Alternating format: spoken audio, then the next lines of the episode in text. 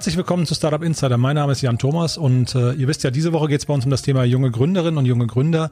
Und jetzt kommt die sechste und letzte Folge zu dem Thema. Wir haben also wirklich eine ganze Woche Gas gegeben und hatten so tolle Gäste hier. Ich bin noch immer ganz geplättet. Wenn ihr die anderen Folgen noch nicht gehört habt, hört da auf jeden Fall mal rein. Also wir hatten den ganzen bunten Strauß an tollen jungen Superstars, die wirklich im Teenageralter schon angefangen haben zu gründen und äh, das äh, ja größtenteils mit Enthusiasmus auch heute noch tun. Die einzige Ausnahme ist äh, Lena Kotlerow, die ich heute zu Gast habe, die mit 13 schon gegründet hat, aber jetzt eben ihr Unternehmen an den Nagel gehängt hat. Und warum das so ist und äh, was sie dabei erlebt hat, das erzählt sie uns gleich. Zuerst möchte ich aber unserem Partner dieser Woche danken und das ist die Bank Contest. Ich habe euch ja in den vergangenen Tagen schon relativ viel über Contest erzählt, über die einzelnen Produkte, die es da gibt. Ihr erinnert euch wahrscheinlich auch, der Gründer Chris Plantener und sein Team waren selbst Freiberufler und Selbstständige und haben dann eben aus der Beobachtung heraus, dass es keine adäquate Bank gibt für Selbstständige, haben sie Contest gegründet und ja, da gab es tolle Produkte, das habt ihr gesehen, also von kostenlosen Konten über virtuelle Visa-Cards und so weiter. Und äh, heute möchte ich euch gerne mal die Contest Stiftung vorstellen. Das geht nämlich noch einen Schritt weiter. Und zwar kann man sagen, dass der Chris mit seinem Team eben die Beobachtung gemacht haben, dass eine Bank wie Contest quasi den Schmerz lindern kann wie eine Medizin. Aber was man ja eigentlich machen muss, man muss die Ursachen bekämpfen. Und, äh, und das ist quasi die Mission von der Contest Stiftung.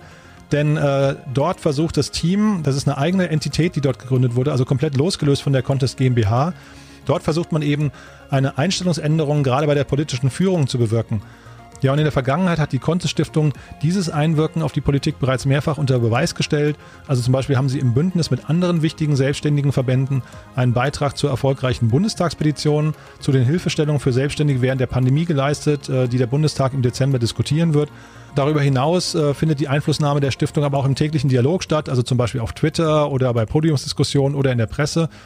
Aber die politische Arbeit ist eben auch nicht der einzige Zweck der Stiftung. Die Stiftung hilft Selbstständigen auch dabei, ganz hands-on mit einem Mentoring-Programm, für das die Bewerbungsphase aktuell noch bis zum 31. Oktober läuft und ab dem 1. Dezember geht es dann für alle Mentees der Contest Stiftung in eine sechsmonatige äh, Phase voller Lernen, Umsetzen und Netzwerken. Also die Contest Stiftung ermöglicht regelmäßige Expertengespräche. Insgesamt können fünf Personen teilnehmen und das natürlich eben auch kostenlos. Die Contest Stiftung erreicht ihr nicht wie Contest unter contest.com, sondern unter contest-stiftung.com. Schaut euch am besten beides mal an, ist eine ganz tolle Sache. Ja, und von unserer Seite aus nochmal vielen Dank für die tolle Unterstützung. Wir freuen uns da wirklich sehr. Und äh, ja, damit kommen wir zu Lena Kotlarow, unsere letzte Gästin in diesem Podcast zum Thema junge Gründerinnen und junge Gründer. Lena, ich freue mich sehr, dass du da bist. Herzlich willkommen bei uns im Podcast. Hallo.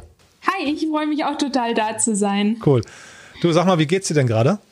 Mir geht's super gut. Ich bin äh, zum Glück gesund und äh, bin ganz begeistert jetzt gerade mit meinem Master gestartet und habe viele neue Aufgaben, was sehr spannend ist. Toll. Ich frage deswegen, weil also äh, du bist jetzt für mich ein ganz besonderer Gast ähm, und zwar aus mehreren Gründen. Du hast, äh, du bist eine weibliche Gründerin, davon gibt es nicht so viele, da sprechen wir gleich ein bisschen drüber. Dann hast du ganz jung schon eine Schülerfirma mit aufgebaut oder mitgeleitet, da müssen wir gleich drüber sprechen. Und dann gibt es so ein bisschen, weiß ich, einen unschönen Teil. Ihr habt eure Firma wieder zugemacht, die ihr gegründet habt. Da wollen wir auch kurz drüber sprechen. Nicht so tief ähm, hast du drum gebeten, ist auch total in Ordnung. Aber deswegen frage ich, wie geht's denn einem nach einer, nach einer Firmenschließung? Wie ist denn da, also ne, du bist eine junge Gründerin. Sag mal, stell dich doch mal vor und sag mal, wie alt du bist vor allem. Hi, ich bin Lena und ich äh, bin 22 Jahre alt und habe äh, ja bin Ex-Junggründerin und Studentin und ähm, fahre in meiner Freizeit gern Motorrad. Ah, Vielleicht ja, gehört das auch noch dazu. Ja, und ähm, genau, äh, Ex-Junggründerin, das klingt so, ähm, äh, so, so abgeschlossen. Da müssen wir auch nochmal drüber sprechen, ob, ob Gründen nicht eine Sache ist, die einen vielleicht immer beschäftigt. Aber erzähl doch mal ein bisschen darüber, vielleicht äh, gehen wir, gehen wir noch weiter zurück an deine, ähm, an deine Schule. Ne? Du, äh, wenn ich es richtig verstanden habe, habt ihr eine Schülerfirma, die hieß, wenn ich es richtig verstehe, Ecological Revolutionary Company. Ne? Das ist eine Schülergenossenschaft gewesen. Die hast du mitgeleitet, ne? Ja, und zwar äh, hatte ich da ganz großes Glück. Und äh, da kann ich auch, bin ich immer noch super dankbar, dass es äh, da Lehrer an meiner Schule gegeben hat, die sich da ganz aktiv für so Unternehmenthemen, äh, Unternehmensthemen eingesetzt haben. Und äh, ja, das war ein außerschulisches Angebot und äh, da haben wir in einer genossenschaftlichen Struktur, das heißt mit Vorstand und Buchhaltung und äh, verschiedenen Abteilungen, haben wir ähm, Energieberatung für private Haushalte und mittelständische Unternehmen gemacht. Und äh, da bin ich auch eigentlich nur so aus äh, Interesse mal reingerutscht, weil das gerade gut in, in den Stundenplan gepasst hat. Und ähm, war davor überhaupt nicht irgendwie an, am Unternehmertum so interessiert und habe da aber gemerkt, dass mir das super viel Spaß macht und äh, auch gemerkt, dass man oder wie viel man auch als junger Mensch äh, sich aneignen kann in super kurzer Zeit und dass man tatsächlich einen richtigen Mehrwert schaffen kann, auch wenn man das davor gar nicht geahnt hätte. Mhm. Und da warst du so 16 oder 17, ne? Ja, 16. Ja, das finde ich unglaublich. Also ich äh, habe das Thema Schülerfirma oder äh, habe ich vorher noch nie gehört, muss ich sagen. Und ich war ganz baff, dass es sowas gibt. Ist das ein, ist das ein Modell, was irgendwie ähm, populärer wird oder war das bei euch eine Ausnahme? Ich weiß es gar nicht so genau. Ähm, also ich weiß, dass es viele Schülerfirmen in ganz Deutschland gibt und die haben äh, ganz unterschiedliche Angebote. Ähm, wie viele das genau gibt, weiß ich nicht, aber es ist definitiv nicht so, dass es selbstverständlich ist, dass es das an Schulen gibt, eben weil es auch der Lehrer in seiner Freizeit macht und alle Schüler bei uns das auch in ihrer Freizeit machen. Also es ist wirklich, hängt davon ab, dass es engagierte Lehrer gibt, die Lust darauf haben, eben Schüler da zu fördern und zu fordern. Mhm. Und was war das für eine Schule? Ähm, das ist die, das Landschulheim Schloss Hessen. Das ist, äh, ich war da auf dem Internat, aber es gibt auch also meine beiden Mitgründer später, die mit mir auch in der äh, Schülerfirma waren, waren extern. Mhm. Na, ich, ich will nur rausbekommen, also, also wie, wie groß ist denn so ein Zuspruch dann bei den, bei den Schülern? Äh, wie, wie viele von euren Klassenkameraden haben da mitgemacht, so prozentual? gar nicht so viele. Ja? okay. Und es ist auch gar nicht so, dass man sich das vorstellt, dass es irgendwie cool ist, in einer Schülerfirma zu sein, sondern ganz viele von meinen Freunden haben mich gefragt, warum ich das denn überhaupt mache und was das denn alles soll. Und ähm, weil, also es ist definitiv nicht so, dass die Schülerfirma irgendwie das die, das sowas ist wie irgendwie die Schulfußballmannschaft oder so, sondern es ist eher der, der Haufen Nerds, der sich da in seiner Freizeit zusammensetzt und irgendwie äh, Angebote schreibt. Ähm, also es, ich kann mir das auch äh, nicht genau erklären, warum ich da so viel Lust zu hatte, aber ähm, das hat mir da super viel Spaß gemacht und deswegen bin ich da ganz engagiert dabei geblieben, obwohl wir das, äh, der Lehrer uns da super freie Hand gegeben hat und uns auch zu nichts gedrängt hat, haben wir eben zum Beispiel beim Bundesschülerfirmenwettbewerb mitgemacht und den zweiten Platz bekommen und äh, wir haben äh, super interessante Kunden beraten und wir haben vor allen Dingen extrem viel gelernt.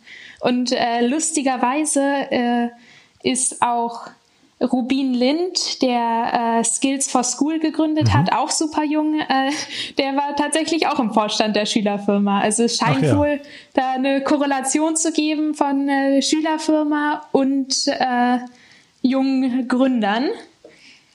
Mhm. Ja, ich, ich finde, also du sagst jetzt gerade so despektierlich, ihr werdet, ihr wurdet als Nerds äh, irgendwie angeschaut, aber ich finde das eigentlich gar nicht. Ich muss sagen, wenn man dir zuhört, dann klingt das eher so, als wurde da etwas in dir entzündet, was ja hinterher dann jetzt so, so ein bisschen weitergetragen hat noch, ne? Wenn man jetzt, wir, wir sprechen ja gleich noch ein bisschen über die Schritte danach, aber du bist ja hängen geblieben beim Unternehmertum. Das muss ja irgendwo losgehen oder, oder ging das bei dir noch früher los sogar?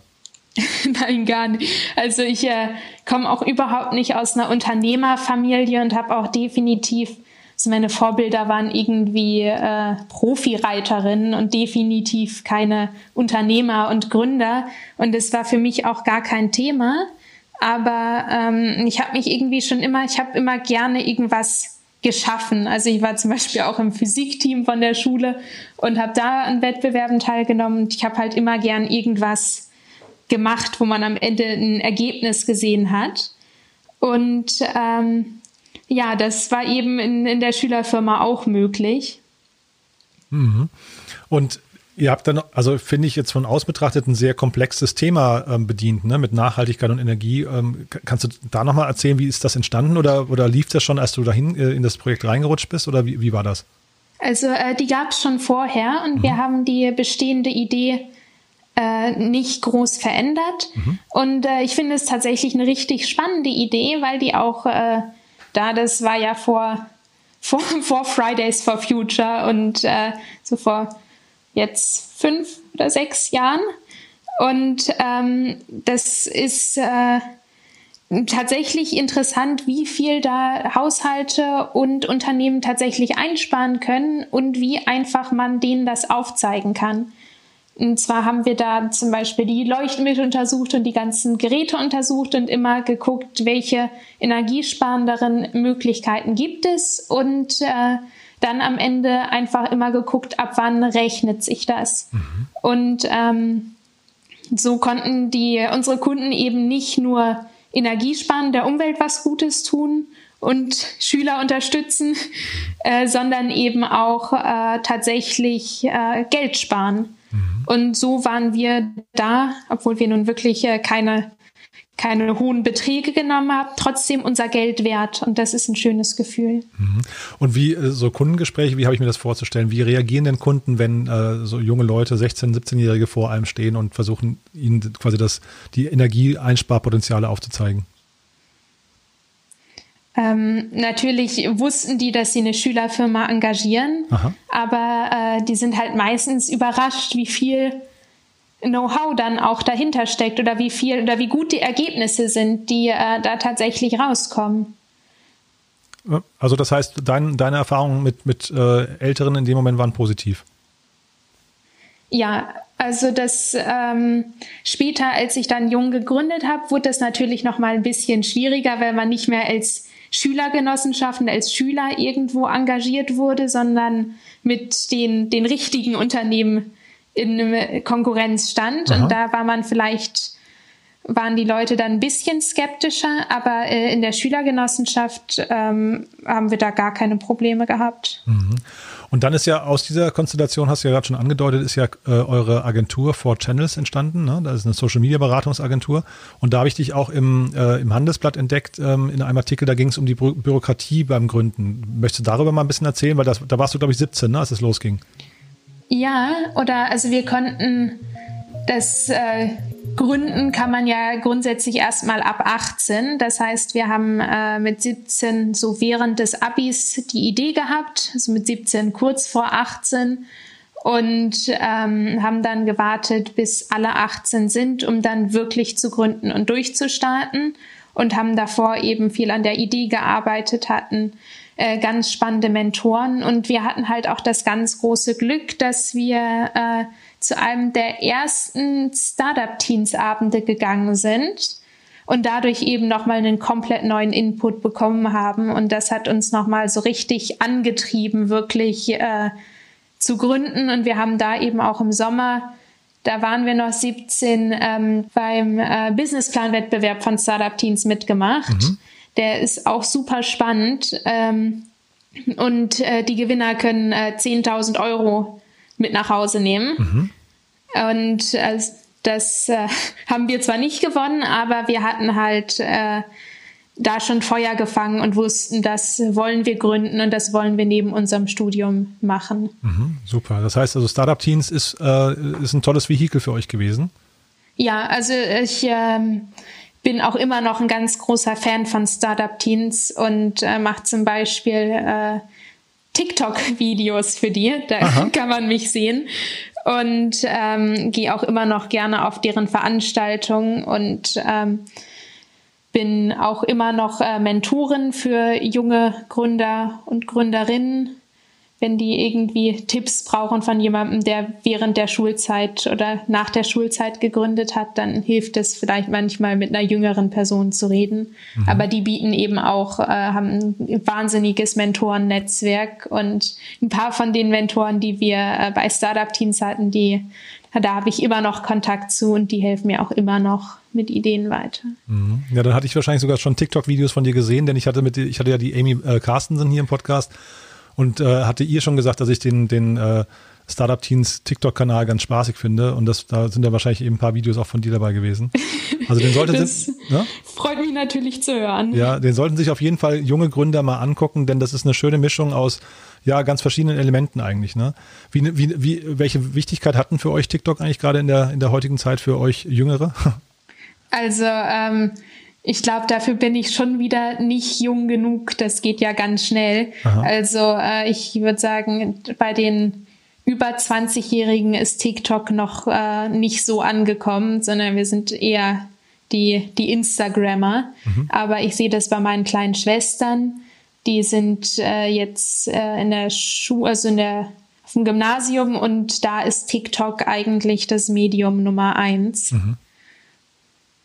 Okay, und äh, dann lass uns mal kurz zurückkommen zu den Hürden, weil das finde ich ja ein wichtiges Thema, ähm, denn äh, also vielleicht, vielleicht weißt du ein bisschen besser, warum junge Leute manchmal nicht gründen. Also was sind denn so die Bedenken, die man hat, wenn man äh, oder oder sind das ist das eben auch die Bürokratie, die einen abschreckt oder was sind denn so Dinge, die einen vom Gründen abhalten könnten? Das ist ein ganz großes Thema. Also was die Bürokratie angeht, ähm, ist es natürlich vor allen Dingen so, wenn man irgendwie nach einem Studium oder nach einer Ausbildung gründet, dann hat man von den ganzen Sachen schon mal was gehört. Und wenn man als junge Person gründet, dann ist irgendwie schon das Thema Rechtsform, was mit dem man sich einfach noch nicht auseinandergesetzt hat und irgendwie mit äh, Buchhaltung und den ganzen Sachen und entsprechend weiß ich gar nicht, ob man sagen kann, die bürokratischen Hürden sind enorm hoch. Aber das ist natürlich als junge Person muss man sich da erstmal reinarbeiten und das ist eine weitere Hürde. Mhm. Wobei ich glaube, dass tatsächlich die größte Hürde in meinem Fall, das ist offensichtlich war sie nicht so hoch, weil ich ja trotzdem gegründet habe, aber ähm, die größte Hürde ist bei mir, glaube ich, gewesen, dass meine Familie gesagt hat, Mensch, also was soll das denn jetzt? Und ähm, hast du dann überhaupt genug Zeit fürs Studium und äh, warum willst du das denn machen? Mhm. Und ähm, die praktisch nicht äh, verstanden hat, warum ich jetzt irgendwie sage, Mensch, da lerne ich auch super viel, wenn ich ein Unternehmen gründe. Mhm. Ja, mit bürokratischen Hürden, vielleicht ist es auch nicht das richtige Thema, aber ähm, also wie oft in so einer Gründungsphase hat man denn als junger Mensch das Gefühl, jetzt kriegt man gerade so richtig Schwung, also jetzt wird man quasi angeschoben von externen Kräften und wie oft hat man so das Gefühl, man wird zurückgehalten? Also äh, damit hat ja vielleicht eben dieses Thema bürokratische Hürden oder auch Buchhaltung und so weiter was zu tun da kann ich, glaube ich, auch nicht für alle reden, weil wir da wahnsinnig Glück hatten und Aha. wir waren praktisch in äh, die die ganze Gründungsphase war bei uns hatten wir super viel Aufschwung eben dadurch, dass wir auch einen netten Anwalt gefunden haben, der uns einfach äh, erstmal beraten hat und ähm, dadurch, dass wir eben auch super viel Freude dran hatten. Also es ist so, das Ziel von unserem Gründungsprozess war vor allen Dingen eben auch, dass wir was lernen. Mhm. Und dass wir da mhm. so ein bisschen vorankommen und entsprechend hat uns das super viel Spaß gemacht und wir wurden durch äh, Startup-Teams super viel gepusht und wir haben äh, super positives Feedback bekommen, auch von äh, Mentoren und wir haben natürlich auch äh, immer mal wieder irgendwie gedacht, äh, ist das jetzt macht das jetzt alles so Sinn? Und dann haben wir manchmal halt gemerkt, nee, so macht die Produktidee eben keinen Sinn und wir müssen das noch ein bisschen verändern und das. Aber so wirklich an der Entscheidung, dass wir ein Unternehmen gründen wollen, haben wir tatsächlich gar nicht so gezweifelt. Mhm. Aber ihr habt eine UG gegründet, ne? Also gleich schon sehr seriös irgendwie. Und war das kompliziert für dich? Ähm, nee, wir haben tatsächlich äh, zu Anfang haben wir eine UHG gegründet und ah. dann umgegründet. Ähm, ja, das ist jetzt, die OHG-Gründung ist natürlich deutlich leichter mhm. und äh, das war auch alles mit einem Lernprozess verbunden und vielleicht auch Sachen, wo man denkt, das macht natürlich nicht wahnsinnig viel Spaß, irgendwie über Rechtsformen zu lernen und vielleicht auch zu merken, Mensch, irgendwie, dann muss man ja super viel Arbeit machen, aber äh, man lernt trotzdem was und vor allen Dingen für mich und also für meine Mitgründer und mich, wir haben das ja während des äh, BWL-Studiums alle gemacht, ist das eben auch super, super interessant, dass wir uns praktisch unser eigenes duales Studium gebaut haben dadurch. Mhm. Das heißt, das ist eine Sache, die du auf jeden Fall jedem empfehlen kannst. Äh, oder gibt's da, gibt's da rückblickend jetzt Sachen, wo du sagst, naja, das war vielleicht auch nicht ganz so clever von uns oder so, aber eigentlich klingt es ja, du, du sprichst ja sehr positiv darüber, ne? Ja, also ähm, natürlich gibt es super viele Sachen, wo ich äh, für mich selber sage, Mensch, also das hätte ich besser machen müssen und vielleicht auch Entscheidungen, die wir als Unternehmen vielleicht anders hätten treffen müssen, aber am Ende äh, hat mir das super viel Spaß gemacht und äh, wir haben alle super viel gelernt und ähm, haben auch dadurch ein Selbstvertrauen gewonnen und äh, so ein bisschen eine, eine Selbstverständlichkeit, wenn es irgendwie darum geht, an Kunden heranzugehen oder zu verstehen, wie funktioniert irgendwie ein Unternehmen, dass ich sagen muss, es hat äh, super viel gebracht. Hm, jetzt sprichst du ja leider in der Vergangenheitsform. Ne? Ähm, äh, euer Unternehmen gibt es nicht mehr, aber möchtest du vielleicht, bevor wir darüber sprechen, einfach mal kurz erzählen, was ihr überhaupt gemacht habt? Was war, was war denn der Kern oder die Idee des Unternehmens? Also äh, wir haben äh, Social Media Marketing für mittelständische Unternehmen gemacht. Mhm. Und äh, das gibt's jetzt super viel. Und als wir gegründet haben, gab's das eben noch gar nicht. Und äh, die großen Konzerne haben langsam angefangen, sich an Facebook ranzutasten. Also da mhm. sieht man auch, wie so die Sachen sich mit der Zeit, wie schnell sich das entwickelt hat. Mhm. Und ähm, ja, das ist äh, super spannend, weil wir eben das große Ziel hatten, mittelständische Unternehmen, also wirklich den Schraubenhersteller von äh, um die Ecke an äh, für junge Leute sichtbar zu machen und eben auch für junge Bewerber sichtbar zu machen. Mhm.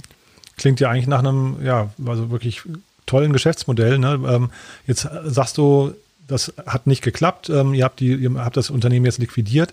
Ähm, wie, wie fühlt sich das an für dich? Also es fühlt sich tatsächlich gar nicht nach es hat nicht geklappt an und wir haben auch äh, nicht entschieden aufzuhören, weil wir irgendwie gemerkt haben, wir haben keine Kunden mehr oder so, sondern weil wir gemerkt haben, dass wir alle drei uns in unterschiedliche Wege weiterentwickeln wollen mhm. und eben auch äh, nicht für immer Social Media Marketing machen wollen. Und entsprechend fühlt sich das äh, für mich auch äh, super gut an zu sagen, ähm, ich war Junggründerin und das war eine richtig klasse Challenge und die habe ich hier während meines ganzen Bachelors gemacht. Und äh, jetzt mache ich meinen Master und jetzt kann ich mich wirklich mal äh, komplett auf mein Studium konzentrieren. Ähm, also bin ich da tatsächlich äh, natürlich auf der einen Seite ein bisschen traurig, weil das äh, super viel Spaß gemacht hat und mir super viele Möglichkeiten geboten hat, aber auf der anderen Seite fühlt sich das auch gut an zu sagen, jetzt äh, es neue Challenges. Mhm. Und sag mal, der Zeitaufwand pro Woche, wie hoch war der? Das hat ganz stark variiert und es äh, variiert tatsächlich auch zwischen uns Gründern, aber ähm, vor allen Dingen am Anfang haben wir äh, sehr viel gearbeitet und leider ein bisschen wenig fürs Studium gemacht. und am Ende haben wir eben gemerkt, dass unser Studium da auch ein Stück weit Priorität hat und äh, den Zeitaufwand dann auch ein bisschen zurückgestellt. Mhm. Und zum Beispiel während meines Auslandssemesters war ich in Moskau. Da konnte ich natürlich äh, gar nicht so wirklich mitarbeiten. Und äh, meine Mitgründer mussten da äh, deutlich mehr übernehmen eben weil es mir auch wichtig ist, dass ich sage, ich möchte nichts äh, verpassen. Das ist vielleicht auch so was typisches Generation Z-mäßiges, äh, dass man, oder Generation Y, dass man äh, sagt, ich möchte, möchte alles mitnehmen. Und äh, ich wollte eben auch während meines Studiums nicht irgendwie äh, ganz, ganz viel für das, äh, für Four Channels arbeiten, sondern wollte eben auch Sport machen und äh, Urlaub machen und äh, das praktisch nicht als Vollzeitjob neben einem Vollzeitstudium machen, einfach weil es ja auch darum geht, irgendwie zu lernen und selber zu wachsen. Und das geht meiner Meinung nach nicht dadurch, dass man sich irgendwie völlig auspowert und sagt jetzt immer 100 Prozent, sondern dadurch, dass man wirklich auch ein Studentenleben hat. Weil das ein Unternehmen gründen kann man mit 30 auch. Aber so das Erstsemester Studentenleben oder ein Auslandssemester ist vielleicht mit 30 eine andere Erfahrung als irgendwie mit, mit 19. Mhm. Und wir wollen jetzt mal deinen ähm, äh, ehemaligen Mitgründer nicht auf die Füße treten, deswegen vielleicht bleiben wir ein bisschen im, im Abstrakten. Ähm, würdest du sagen, man, man, sollte, wenn man zusammen gründet, ihr, ihr kanntet euch ja jetzt schon, habe ich richtig äh, verstanden, ne? ähm, würdest du sagen, man sollte vorher trotzdem nochmal konkreter darüber sprechen, was so die einzelnen Erfahrungen und äh, Erwartungen sind, die man an der Gründung hat und an die mögliche Entwicklung des Unternehmens oder war das jetzt auch genauso gut, wie ihr es gemacht habt? Also ich glaube, man sollte da auf jeden Fall dringend drüber sprechen. Ähm, bei uns war das relativ klar, dass wir gesagt haben, wir wollen das äh, während des Studiums machen und äh, praktisch unser, unser duales Studium da draus machen. Und ähm, so war das für uns genau der richtige Schritt und auch gar nicht wahnsinnig überraschend, dass wir dann gesagt haben, ähm, jetzt brauchen wir was Neues. Mhm. Und ähm, ja, entsprechend habe ich da super großes Glück, weil äh, meine beiden Mitgründer äh, super nett sind, wir uns äh, schon relativ lange kennen und eben vor allen Dingen auch davor schon in der Schülerfirma zusammengearbeitet haben, so dass mhm. wir uns eben nicht nur als Freunde kennen, sondern auch zusammengearbeitet haben, was ja nochmal zwei unterschiedliche Paar Schuhe sind.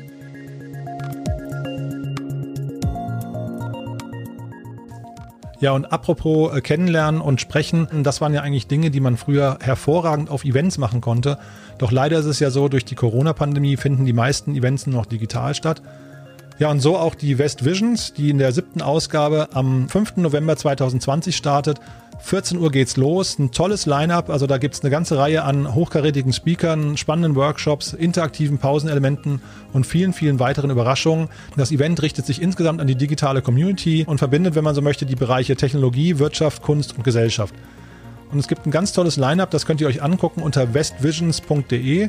Und äh, das Event ist vor allem auch kostenlos, von daher macht es Sinn, euch das mal anzugucken. Ist wirklich toll.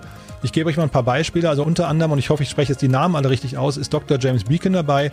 Den kennen viele aus seinen TED Talks. Er ist Physiker und, und forscht gerade an dem Large Hadron Collider in CERN was ja quasi so das größte Experiment aller Zeiten ist, äh, forscht er eben an den großen offenen Fragen der Physik. Oder es ist dabei Tina Tooley aus äh, London, die Creative Director und Graphic Communication Designer ist und sie spricht in ihrem Talk Blending the Physical and Digital World darüber, wie man das Beste aus der physischen und digitalen Welt vereinen kann und somit im Prinzip eine ganz neue Form der Kunst äh, kreieren kann. Oder es ist dabei, und das finde ich sehr, sehr spannend, äh, Tristram Stewart, das ist ein internationaler Autor und mehrfach ausgezeichneter Experte, der den Einfluss unserer Ernährung auf die Umwelt untersucht. Und er wird zum Beispiel in seinem Talk Upcycling the Global Food Waste Scandal äh, von seinen Erfahrungen mit Toast Ale sprechen und seinem, seinem lebenslangen Kampf gegen den Food Waste. Also das ist wirklich toll. Ähm, darüber hinaus gibt es eine ganze Menge an spannenden Workshops. Also zum Beispiel wird Nina Schnitzenbaumer über emotionales Marketing auf Instagram sprechen und erklären, wie man eine tiefe Zielgruppe aufbaut. Oder es gibt interaktive Elemente zu mitmachen, wie zum Beispiel Office Yoga oder ein, oder ein Breathworking Workshop mit Frank Rosner oder auch die bewegte Pause mit der Techniker Krankenkasse. Und es gibt einen Makerspace, das wissen die, die West Visions schon kennen. Ähm, dort wird also in gewohnter Manier auch wieder gebastelt, gelötet und in 3D gedruckt. Ja, darüber hinaus, ich habe ja vorhin gesagt, da kann auch gesprochen werden. Natürlich gibt es einen Networking-Bereich, wo man auch One-to-One-Chats machen kann, Breakout-Sessions in Gruppen oder auch direkte Terminvereinbarungen. Also schaut euch das doch mal an unter www.westvisions.de. Wir verlinken das auch in den Show Notes. Und ja, und jetzt zurück zum Interview. Und was sind denn so Dinge in so einem Team? Also jetzt kennt ihr, ihr habt dann, wenn ich es richtig gerechnet habe, so ungefähr sechs Jahre zusammengearbeitet, ne? Ja, ja, das kann sein. Ja. Was, was geht denn in so einer Zeit alles schief oder was sind denn so die Reibungspunkte, die dann so ähm, äh, mal im Weg stehen können und wie geht man damit um? Das äh, gibt super viele Reibungspunkte und äh, vor allen Dingen dadurch, dass äh, jeder auch so ein bisschen äh, noch sein eigenes Leben nebenbei hat und äh, man eben immer gucken muss, dass man den Sachen gerecht wird, gibt's extrem viele Reibungspunkte und ähm, ich glaube, der einzige Weg ist, dass man ehrlich miteinander redet und eben äh, da vielleicht mal nicht irgendwie nett drumrum schaut, sondern wirklich sagt, Mensch, das war Kacke und änder das bitte, weil ähm, am Ende sind, ist man ja zwar befreundet, aber man arbeitet auch zusammen mhm. und dann äh, muss das Verhalten eben einfach bei allen passen, weil da glaube ich auch, dass ich ja da super viel Glück habe mit meinen beiden Mitgründern. Mhm. Jetzt hast du, hast du vorhin schon bei der, bei der Gründung gesagt, ihr hattet den tollen Anwalt, es war, irgendwie wurden viele Sachen aus dem Weg geräumt, die vielleicht bei anderen nicht ganz so unkompliziert sind. Jetzt hast du gerade, du hast Glück gehabt. Gab es denn auch Momente, wo es irgendwie mal so richtig, richtig schlecht lief, wo du nachts wach gelegen hast, hast irgendwie, ich weiß nicht, Angst gehabt oder Sorgen oder dich auch unwohl gefühlt in der ganzen Konstellation, hast gedacht, man müsste eigentlich, warum habe ich jetzt bloß gegründet oder ich könnte doch jetzt auch ein, weiß ich, nur Student sein? Gab es das auch? Also bei mir gab es das ständig in den Klausurenphasen, wenn ich mich gefragt habe, warum ich äh, mich nicht einfach mal aufs Studium konzentriere, sondern mir den, den Doppelstress gebe. Mhm. Ähm, aber dazu ist halt auch wieder zu sagen, Und das sage ich auch ganz vielen, die irgendwie fragen, hm, soll ich irgendwie als Schüler gründen oder soll ich als Student gründen? Ist das denn, wie ist das denn? Da kann ich nur sagen, es ist, ich glaube, so entspannt gründet man nie wieder, weil ähm, man eben einfach nicht den Zwang hat, irgendwie eine Familie mit dem Unternehmen zu ernähren oder äh, eben eine super teure Wohnung zu bezahlen, sondern äh, man eben noch so ein bisschen den, den Kükenbonus hat und eben auch äh, eine, eine finanzielle Sicherheit hat und die eben das eben auch erlaubt, Fehler zu machen und es auch erlaubt, dass Sachen schiefgehen. Deswegen kann ich sagen, natürlich gibt's irgendwie stressige Momente, wo man sich fragt, warum mache ich das alles? Aber ich glaube, wenn man als Student gründet oder als Schüler gründet, dann sind die vielleicht sogar so aus finanzieller Sicht äh, deutlich weniger, als wenn man äh, später gründet. Also kann ich das zum Beispiel aus der Hinsicht nur empfehlen. Mhm. Aber so richtige Ängste waren das nicht dann. Also das war jetzt eher so quasi der, der Selbstzweifel, ob, ähm, also ob das Studium jetzt drunter leidet. Aber so Sorgen und so weiter gab es nicht großartig, ne? Nee, ich bin aber auch kein, kein Mensch, der sich viele Sorgen macht. Also ähm, ich glaube, man hätte sich hier vielleicht mal Sorgen machen können aber ähm, ich bin da auch nicht so der Typ für. Mhm. Naja, mir geht es ein bisschen um die Frage, was, also weißt du, wenn man jetzt mal über andere Gründer oder Leute, die, wie du es gerade sagtest, am Überlegen sind, ob sie gründen, wenn man über die noch nachdenkt, dann ist ja oft die Frage, naja, was kann ich denn verlieren? Und das ist, darauf will ich hinaus. Ne? Also was hat man denn eigentlich, und das klang ja jetzt auch gerade schon bei, bei dir durch, so richtig viel zu verlieren hat man nicht, ne? Nee, also ähm, und ich meine, äh, ich kann das ja jetzt wirklich sagen, äh, weil ähm, wir gegründet haben und äh, eben jetzt auch äh, die Tore zugemacht haben. Und ich fühle mich trotzdem nicht, als hätte ich irgendwas verloren, mhm. sondern ich habe das Gefühl, dass ich äh, super viel Erfahrung gesammelt habe und auch dieses, äh, dass man irgendwann sagt, wir hören auf, das ähm, fühlt sich tatsächlich für mich nicht wie irgendwie ein Fehlschlag an, sondern eher wie so eine logische Konsequenz äh, daraus, dass man eben im Leben noch mehr Sachen machen möchte, als mhm. irgendwie nur das eine Unternehmen. Mhm. Nee, es klingt toll. Und sag mal, ich hatte es ja eingangs schon gesagt, ähm, du bist eine weibliche Gründerin, davon gibt es jetzt nicht so viele. Kannst du mir erklären, warum? das weiß ich auch nicht. Also, ähm, ich selber habe da auch äh, mich super viel mit beschäftigt, weil es für mich natürlich auch, ich hätte auch gerne mehr weibliche Gründerinnen neben mir. Und vor allen Dingen bei den äh, sehr jungen weiblichen Gründern äh, sieht es leider nicht so, nicht so gut aus und war tatsächlich immer eher die Ausnahme. Und ähm, auf der einen Seite habe ich da natürlich auch super viel Glück gehabt, weil mir das eben eine, eine große Medienpräsenz vielleicht auch verschafft hat. Aber ähm, ich kann wirklich keinen klaren Grund nennen, warum äh, Mädchen da weniger interessiert dran sind als Jungs, weil ähm, also ich, man hat das schon in der Schülerfirma gesehen, dass da äh, so Richtung Vorstand äh, war das tatsächlich nicht so sehr mit Mädchen besetzt und auch ähm, bei Startup-Teams haben viele Mädchen teilgenommen, aber leider auch äh, nicht so viele wie, wie die Jungs gegründet. Und ähm, ich würde es mir super doll wünschen, dass sich da was ändert, aber ich kann es nicht genau sagen, weil also die Angebote sind da. Mhm. Daran äh, kann es nicht liegen. Wenn das jetzt schon in der Schülerfirma äh, so war, dann äh, gibt es denn eine Charaktereigenschaft an dir, wo du sagen würdest, das war eine entscheidende Charaktereigenschaft, die hat dich vielleicht unterschieden von anderen Mädchen in dem Alter? äh, vielleicht, äh, dass ich ein bisschen äh, bossy bin. Aha. Also, dass ich tatsächlich ähm, kein Problem damit habe, in der ersten Reihe zu stehen und auch kein Problem damit habe, irgendwie mal was auszusprechen, was vielleicht ein bisschen ungemütlich ist. Ähm, ich glaube aber, dass die Eigenschaft tatsächlich sehr viele Mädchen haben, aber ähm, die sie halt irgendwie nicht auf den Unternehmerkontext anwenden. Mhm. Und ähm, ja, das ist, glaube ich, ein bisschen schade. Aber vielleicht dadurch, äh, dass sich jetzt auch immer mehr weibliche Gründerinnen gibt und äh, weibliche Gründerinnen auch immer sichtbarer werden, vielleicht ändert sich das ja. Mhm.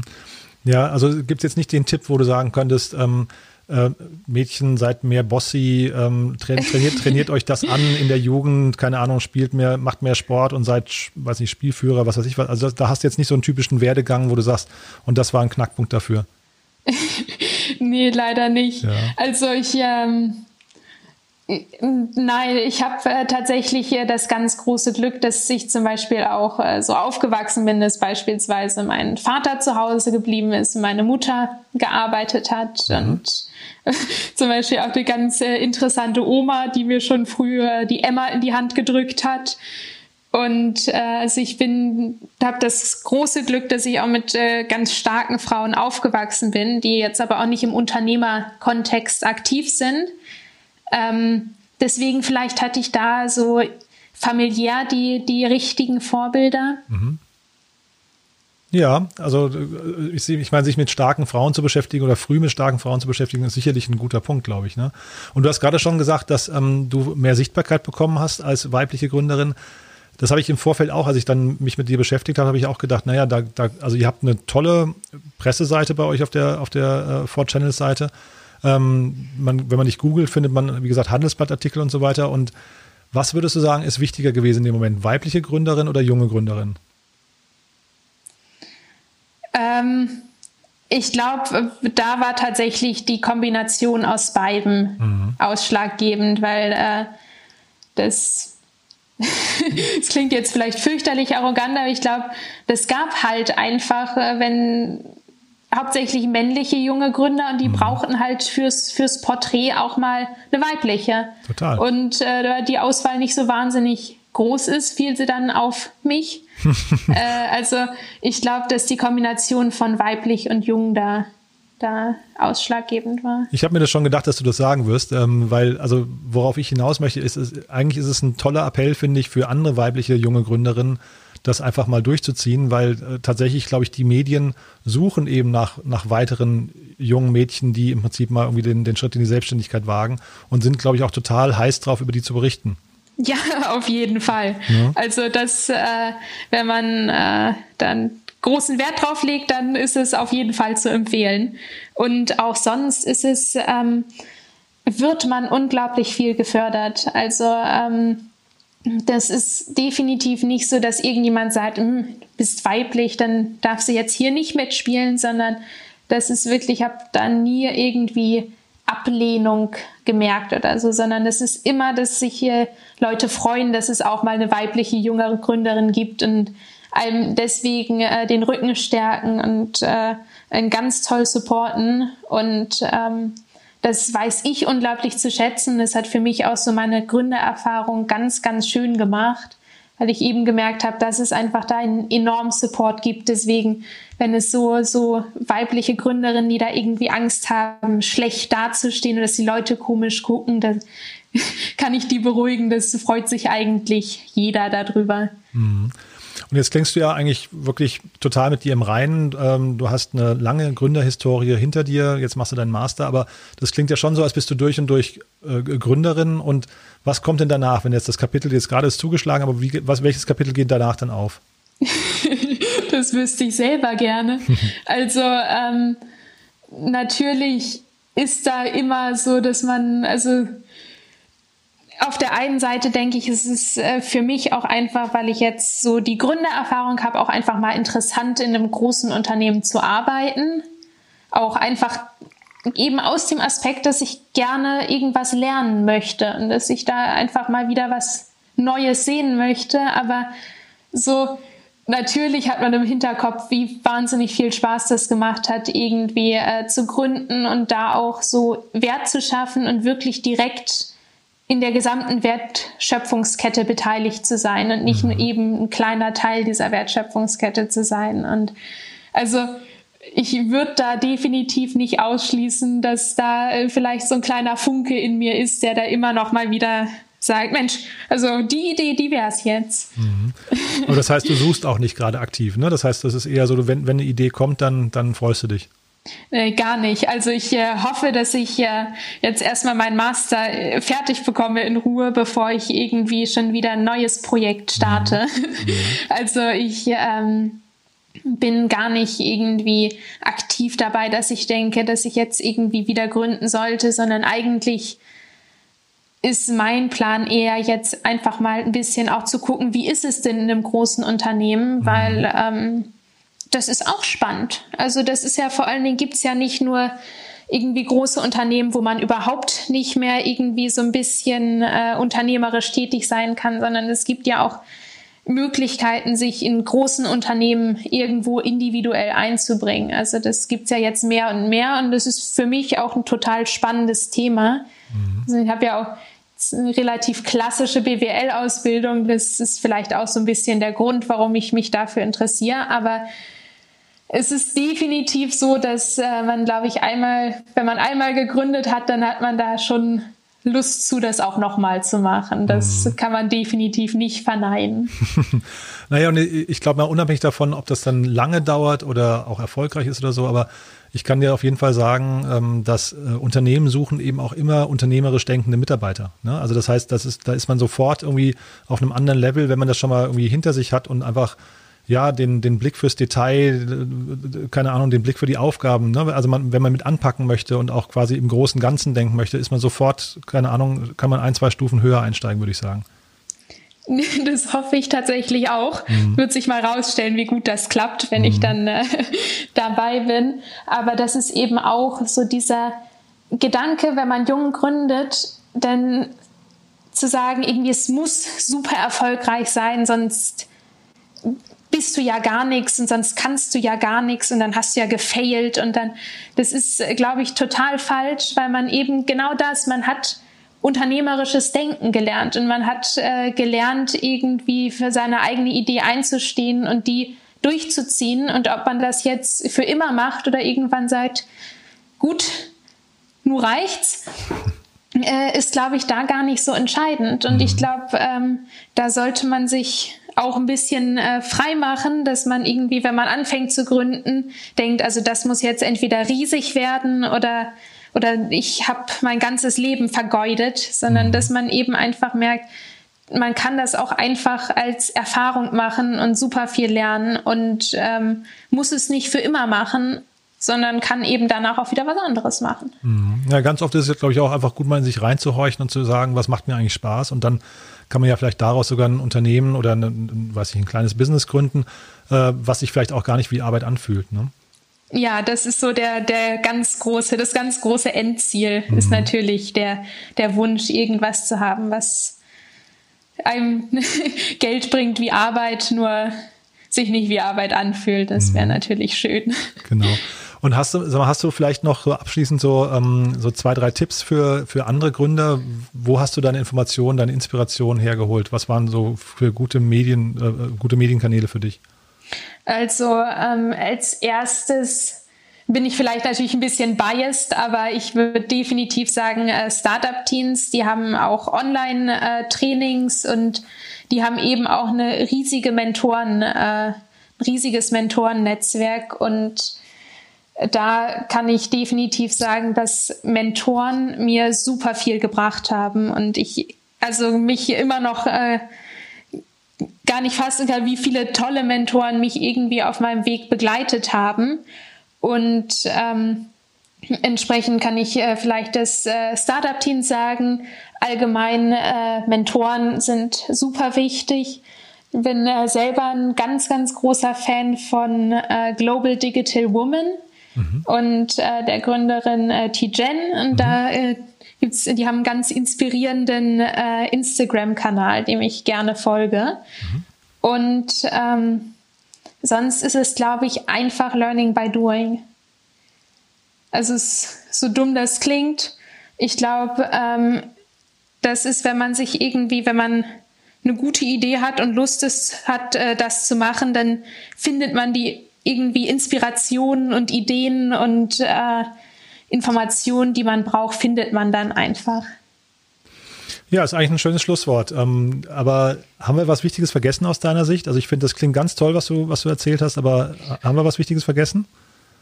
Nee, vielleicht nochmal den Aufruf, dass mehr Mädchen gründen sollen. Das äh, ist definitiv, kann man nicht oft genug sagen. Aber sonst ähm, glaube ich nicht. Toll. Du Lena, also vielen, vielen Dank. Das war äh, wirklich hochspannend, finde ich, ganz sympathisch vorgetragen. Und ich drücke uns allen die Daumen, dass du dann doch nochmal gründest irgendwann. Aber jetzt machst du erstmal den Master. so ist es. Viel Glück dafür.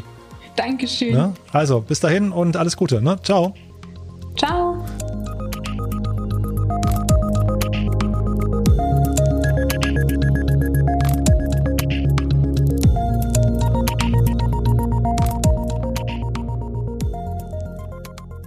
Ja, das war's für heute. Das war's für diese Woche. Sechs knackige Folgen. Ich habe es ja vorher gesagt, es war eine tolle Woche. Wir hatten super spannende und äh, wundervolle Gespräche, finde ich, mit verschiedenen Gründern, die alle verbindet, dass irgendwann der Funke übergesprungen ist und sie irgendwie Lust hatten, im jungen Alter zu gründen. Ich finde das super. Ich hoffe, das steckt an. Ich hoffe, ihr erzählt anderen jungen Gründern oder potenziellen jungen Gründern von diesen Folgen, denn das sollten auf jeden Fall viele Leute hören. Ansonsten äh, ja, möchte ich nochmal vielen Dank sagen an Contest, die uns toll unterstützt haben diese Woche. Auch an den Vitra Summit. Ähm, die hatten eine tolle Veranstaltung, habe ich gehört. Also es freut mich sehr, dass das so erfolgreich war. Und eben an West Visions. Schaut euch das mal an, westvisions.de. Dort findet ihr alle Informationen zu dem Programm für den 5. November. Und äh, ich bedanke mich. Nächste Woche geht es bei uns um Cleantech. Dann wieder nur mit zwei Folgen in der Woche.